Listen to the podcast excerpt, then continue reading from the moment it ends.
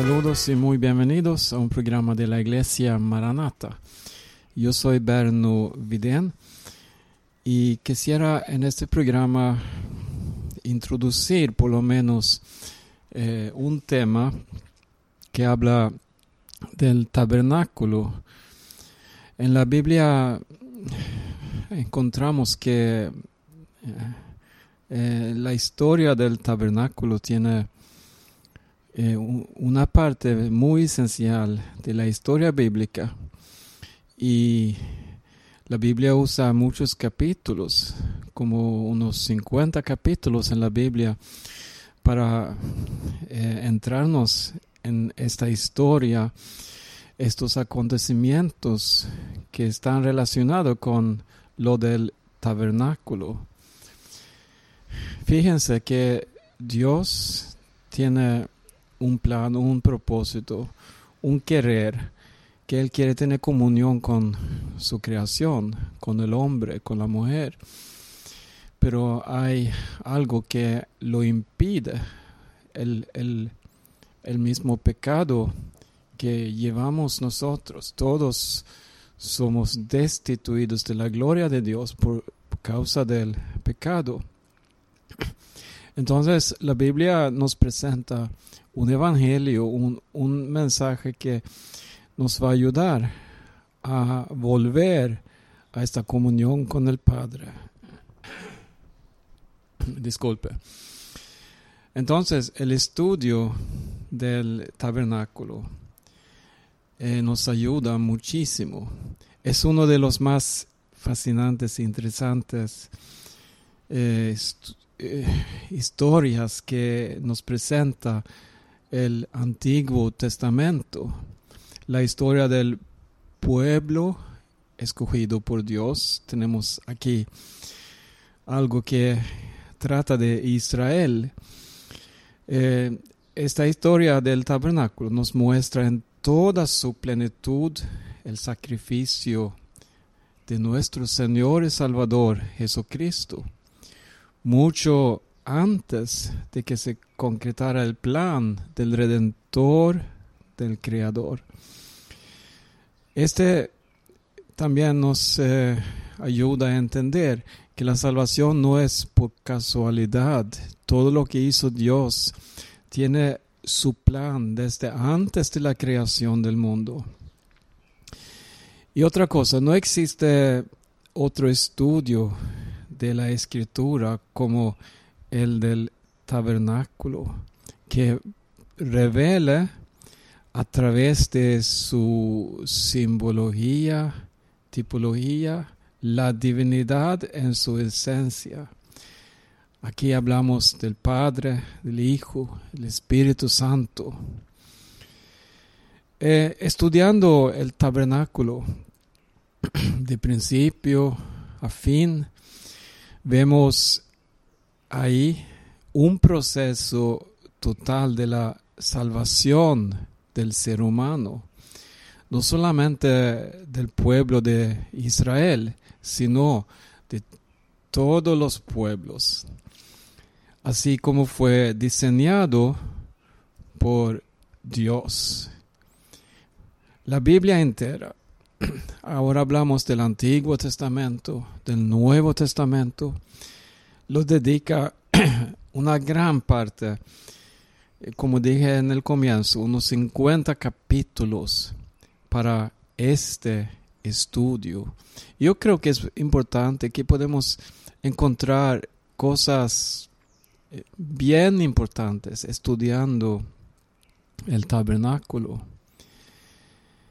Em, además, em, si, si estudiamos, observamos la plenitud de la obra salvadora y redentora de Dios, podemos ver al creyente y a la iglesia operando dentro del plan perfecto a través del estudio del tabernáculo y cómo Dios se acerca al ser humano por medio de Cristo, no solamente para salvarlos, sino también aquí llegamos a un momento bien importante. Él quiere hacer su morada en Él. O sea, vivir con su pueblo, vivir en comunión, con el fin de habitar muy pronto con Él. Es algo que vamos a hacer de verdad por toda la eternidad. Eh, en el último libro de la Biblia, capítulo 21, versículo 3, podemos ver algo de esto. Dice así, oí una gran, gran voz del cielo que decía, He aquí el tabernáculo de Dios con los hombres, y Él morará con ellos, y ellos serán su pueblo, y Dios mismo estará con ellos como su Dios. Fíjense ahora en el comienzo, cuando Dios creó a Adán, podemos ver cómo él tenía eh, plena comunión con el hombre. Hablaba sin necesidad de habitar en él. Es algo maravilloso estudiar o, ver cómo Dios caminaba en el jardín buscando al, al hombre. Sin embargo, aquella comunión fue rota a causa del pecado. Esa desobediencia de las criaturas rompió las líneas de comunicación con Dios. El pecado separó al hombre de Dios y aisló a ambos. Bueno, es una consecuencia del pecado.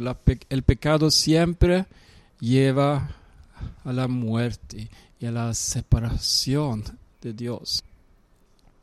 Pero como quiera, Dios tenía su plan. Él quería restablecer esa comunión con el hombre.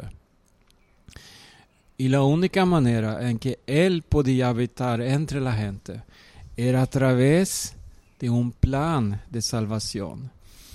En el mismo capítulo de Génesis 3, donde podemos leer de la caída como el hombre y la mujer comieron de la fruta prohibida. Entonces, en ese mismo capítulo también vemos cómo se anuncia proféticamente que Jesucristo será el que va a vencer a Satanás. Bueno, es un hecho, lo venció. Dice en el versículo 15 así, y pondré enemistad entre ti y la mujer, y entre tu simiente y la simiente suya, éste te herirá en la cabeza, y tú le herirás en el calcañar. Por esta razón Cristo se encarnó tomando forma de hombre y habitó, aquí vemos otra vez lo mismo, habitó entre la humanidad. El tabernáculo es un lugar de habitar. Dios habitó en el tabernáculo y aquí vemos que Cristo habitó entre la humanidad. Y, y, vamos a leer en San Juan capítulo 1, versículo 14. Este capítulo comienza declarando del verbo que, bueno, que es Dios aquel verbo es Dios. Y dice en el versículo 14, y aquel verbo fue hecho carne y habitó entre nosotros. Y vimos su gloria, gloria como del unigénito del Padre, lleno de gracia y de verdad. Aquel verbo, o sea, el mismo Dios llegó a ser ser humano, fue hecho carne y habitó entre nosotros. Esto es un, versículo muy importante que revela una gran parte del plan que tiene Dios para con nosotros. Dice en 2 Corintios capítulo 6, versículo 16, eh, ¿y qué acuerdo hay entre el, el templo de Dios y los ídolos? Porque vosotros sois el templo del Dios viviente. Como Dios dijo, habitaré y andaré entre ellos y seré su Dios y ellos serán mi pueblo. Aquí Pablo narra, él escribe como Dios también expresa esa voluntad, ese deseo de habitar y andar entre su pueblo. Y para habitar en el corazón del hombre fue necesario que el Hijo de Dios se diera en sacrificio. Para que habite Cristo por la fe en vuestros corazones, escribe Pablo a los Efesios y a los Gálatas, y por cuanto sois hijos, Dios envió a vuestros corazones el Espíritu de su Hijo, el cual clama, Abba, Padre. Estamos leyendo aquí versículos diferentes en el Nuevo Testamento que habla de cómo Dios quiere habitar entre su pueblo. Es por eso que todo el que cree y acepta este sacrificio de Cristo viene a ser morada de Dios. ¿Escuchas? Tú llegas a ser morada de Dios. O sea, Dios quiere habitar dentro de ti hasta el día que Él nos venga a buscar, para que donde Él esté, estemos también nosotros. Dice en 1 Corintios capítulo 3, versículo 16, escucha aquí, ¿no sabéis que sois templo de Dios y que el Espíritu de Dios mora en vosotros? Esto es increíble. Estamos hablando aquí de Dios que creó los cielos y la tierra, que hizo todas las cosas con su palabra. Dios que vive en una luz donde nadie puede entrar. Dios que no puede tener compañerismo con lo oscuro, con el pecado, con lo malo. Pero aquí dice que nosotros somos templos de Dios. ¿Cómo es posible? Bueno, tan grande es su misericordia, tan grande es su plan de salvación para nosotros. Dice en 2 Corintios 5, versículo 1, porque sabemos que si nuestra morada terrestre, este tabernáculo, se deshiciere, tenemos de Dios un edificio, una casa no hecha de manos, eterna en los cielos. Bueno, estamos leyendo cosas increíbles, ¿verdad? Nosotros nos miramos a veces este cuerpo, esta lucha que llevamos aquí, esa batalla para mantenernos eh, limpios, firmes en el camino, para andar justo, así, y fallamos, pero como quiera, Aquí se habla de una eterna morada, un edificio de Dios, una casa no hecha de manos. Pero Señor, ¿qué es esto? Bueno, ese tiene que ver con ese nuevo nacimiento, o sea, que somos nuevas criaturas en Él. Él nos ha dado una vida nueva, totalmente diferente y nos ha liberado del pecado. El mismo Señor Jesús dijo a sus discípulos en eh, un momento difícil, cuando Él estaba para ser entregado y entraba para sufrir, para morir en la cruz, para cumplir la voluntad de Dios. Dice así en San Juan capítulo 14, versículo 2, Jesús consuela a sus discípulos diciendo, En la casa de mi Padre muchas moradas hay. Si así no fuera, yo os lo hubiera dicho. Voy pues a preparar lugar para vosotros. Y si me fuere y os preparare lugar, vendré otra vez y os tomaré a mí mismo, para que donde yo estoy, vosotros también estéis. Fíjense, esto es la voluntad de Jesucristo. Él tiene el deseo de estar con su iglesia, con sus hijos. Eh, hablando del tabernáculo, esta historia que encontramos en Éxodos, ese tabernáculo nos muestra paso a paso el plan de Dios para la redención del hombre. Nos habla de la deidad y la humanidad de Cristo.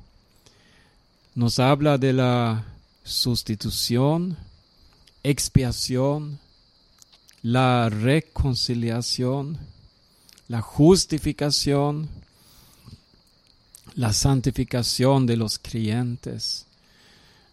Nos habla de la comunión con Cristo y unos con otros en la Santa Cena, en la oración. Conocer eh, la historia del tabernáculo con todo lo que contiene. Este si nos permite apreciar y entender el propósito de Dios para salvar al hombre y su objetivo final, la comunión plena con Él. ¿Lo quieres? ¿Los quieres experimentar en tu vida?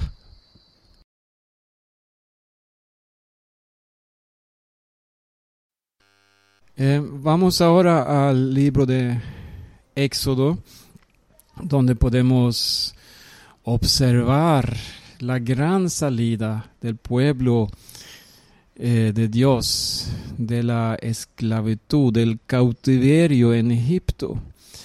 Ellos fueron sacados con mano fuerte.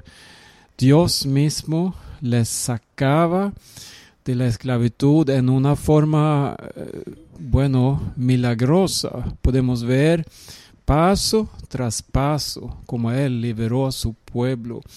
Y estando en el desierto, Dios sigue preparando su pueblo para esta meta que Él tiene para ellos.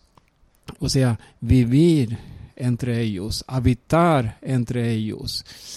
Y como era un pueblo de duro corazón, un pueblo rebelde, como quiera vemos que el plan de Dios es perfecto, porque está basada en reconciliación, está basada en sacrificios, está basada en lo que Dios hace para vencer todo obstáculo. Y nosotros vemos el mayor obstáculo que es el pecado, que fue vencido también. Y todo esto tenemos en el tabernáculo. Em, fue una magnífica tienda que se construyó y no, no era así que Dios dijo que construye una tienda, construye, construye un tabernáculo eh, según su cabeza, hazlo lo mejor que pueda. No, ese fue una, una construcción que Dios mismo eh, dijo en detalles cómo se iba a construir. Él eh, daba órdenes de sus materiales, de sus colores, hasta los números mencionados ahí. Todo tiene una importancia muy grande. Y yo creo que es importante esto, que debe quedar claro en nuestras mentes y corazones que el diseño que Dios le dio a Moisés para construir el tabernáculo fue un modelo preciso que seguía un orden, el cual se tenía que hacer conforme al patrón divino, en el que no hay lugar para improvisación no, todo en orden, todo en orden divino. Dice así en Éxodo, vamos a leer ahora capítulos 25 del comienzo. Jehová habló a Moisés diciendo, Di a los hijos de Israel que tomen para mí ofrenda de todo varón que le diere de su voluntad de corazón, tomaréis mi ofrenda. Esta es la ofrenda que tomaréis de ellos: oro, plata, cobre, azul, púrpura, carmesí, lino fino, pelo de cabras, pieles de carneros teñidas de rojo, pieles de tejones, madera de acacia, aceite para el alumbrado, especias para el aceite de la unción y para el incienso aromático, pedras de ónice y piedras de engaste para el efod y para el pectoral. Y harán un santuario para mí, y habitaré en medio de ellos, conforme a todo lo que yo te muestre, el diseño del tabernáculo y el diseño de todos sus utensilios. Así lo haréis. No hay en la construcción del tabernáculo. Nada hecho por casualidad.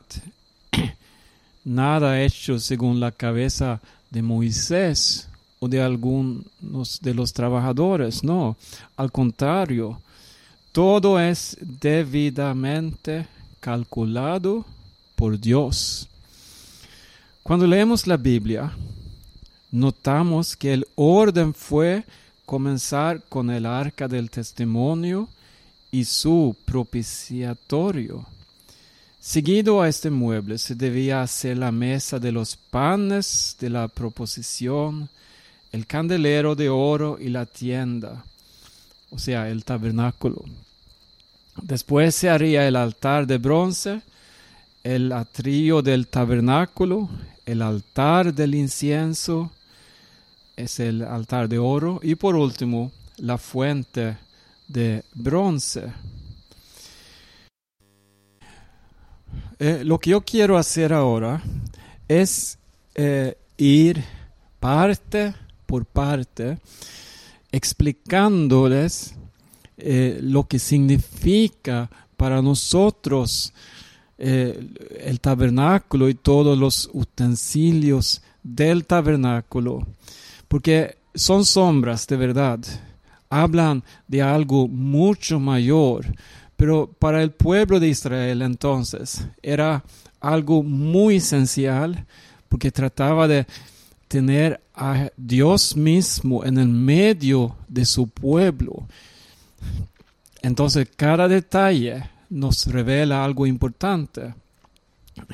Y es importante, este por ejemplo, observar que cada uno de aquellos muebles representan a Cristo en algún aspecto. Tenemos el arca, eh, aquí vemos la deidad de Cristo, el arca de oro, vemos su humanidad, el arca de madera, ¿verdad? Vemos el Dios hombre en el arca.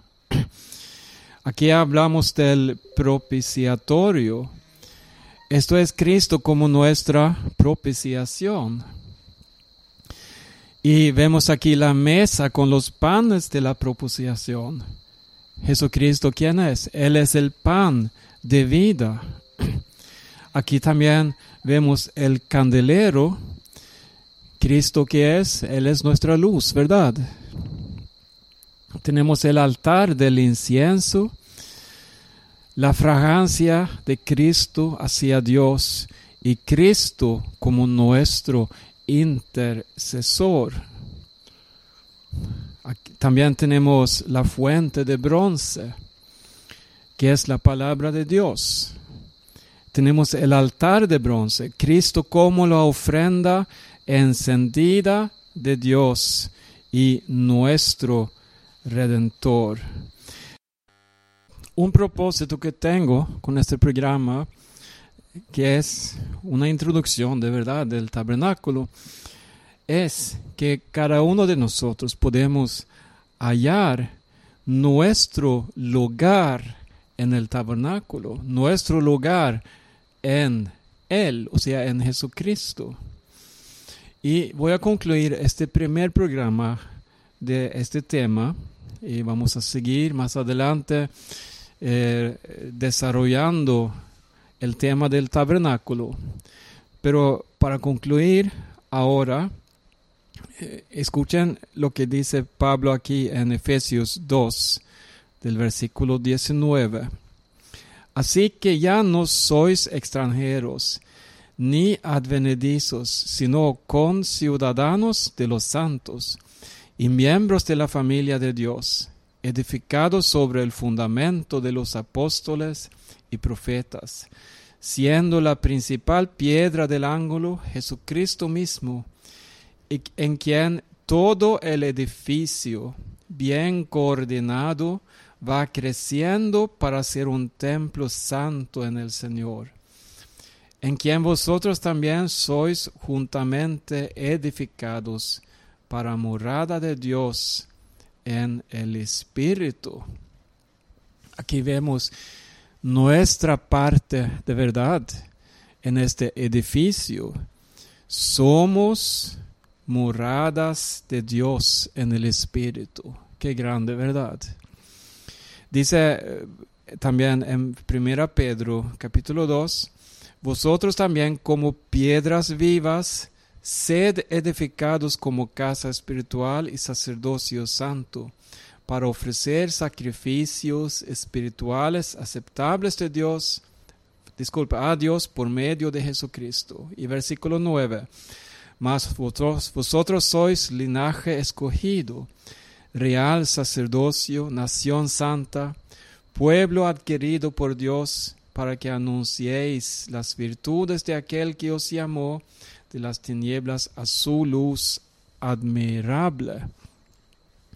Hasta aquí este programa de hoy. Estamos estudiando o iniciando un estudio del tabernáculo y vamos a seguir más adelante, ver parte por parte y cómo se revela la salvación de Dios para con nosotros. Que Dios les bendiga. Estás escuchando un programa de la iglesia Maranata y yo soy Berno Viden y puedes encontrar más eh, información sobre nosotros eh, en la página maranata.do. También hay una Maranata podcast en español donde publicamos todos los programas. Dios les siga bendiciendo a todos y un hasta luego.